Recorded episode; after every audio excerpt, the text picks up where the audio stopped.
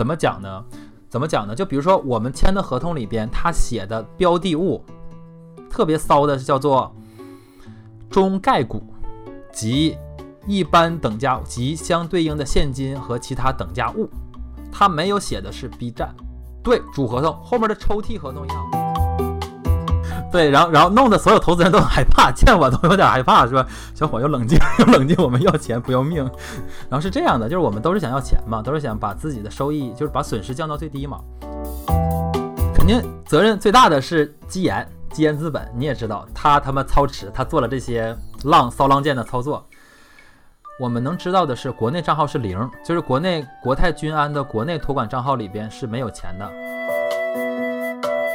官司打的周期，再加上执行，再加上这个七万八的事情到手了，一百万变八万，然后五年后给你，就这个大体说的可能有点夸张，但是类似这个意思。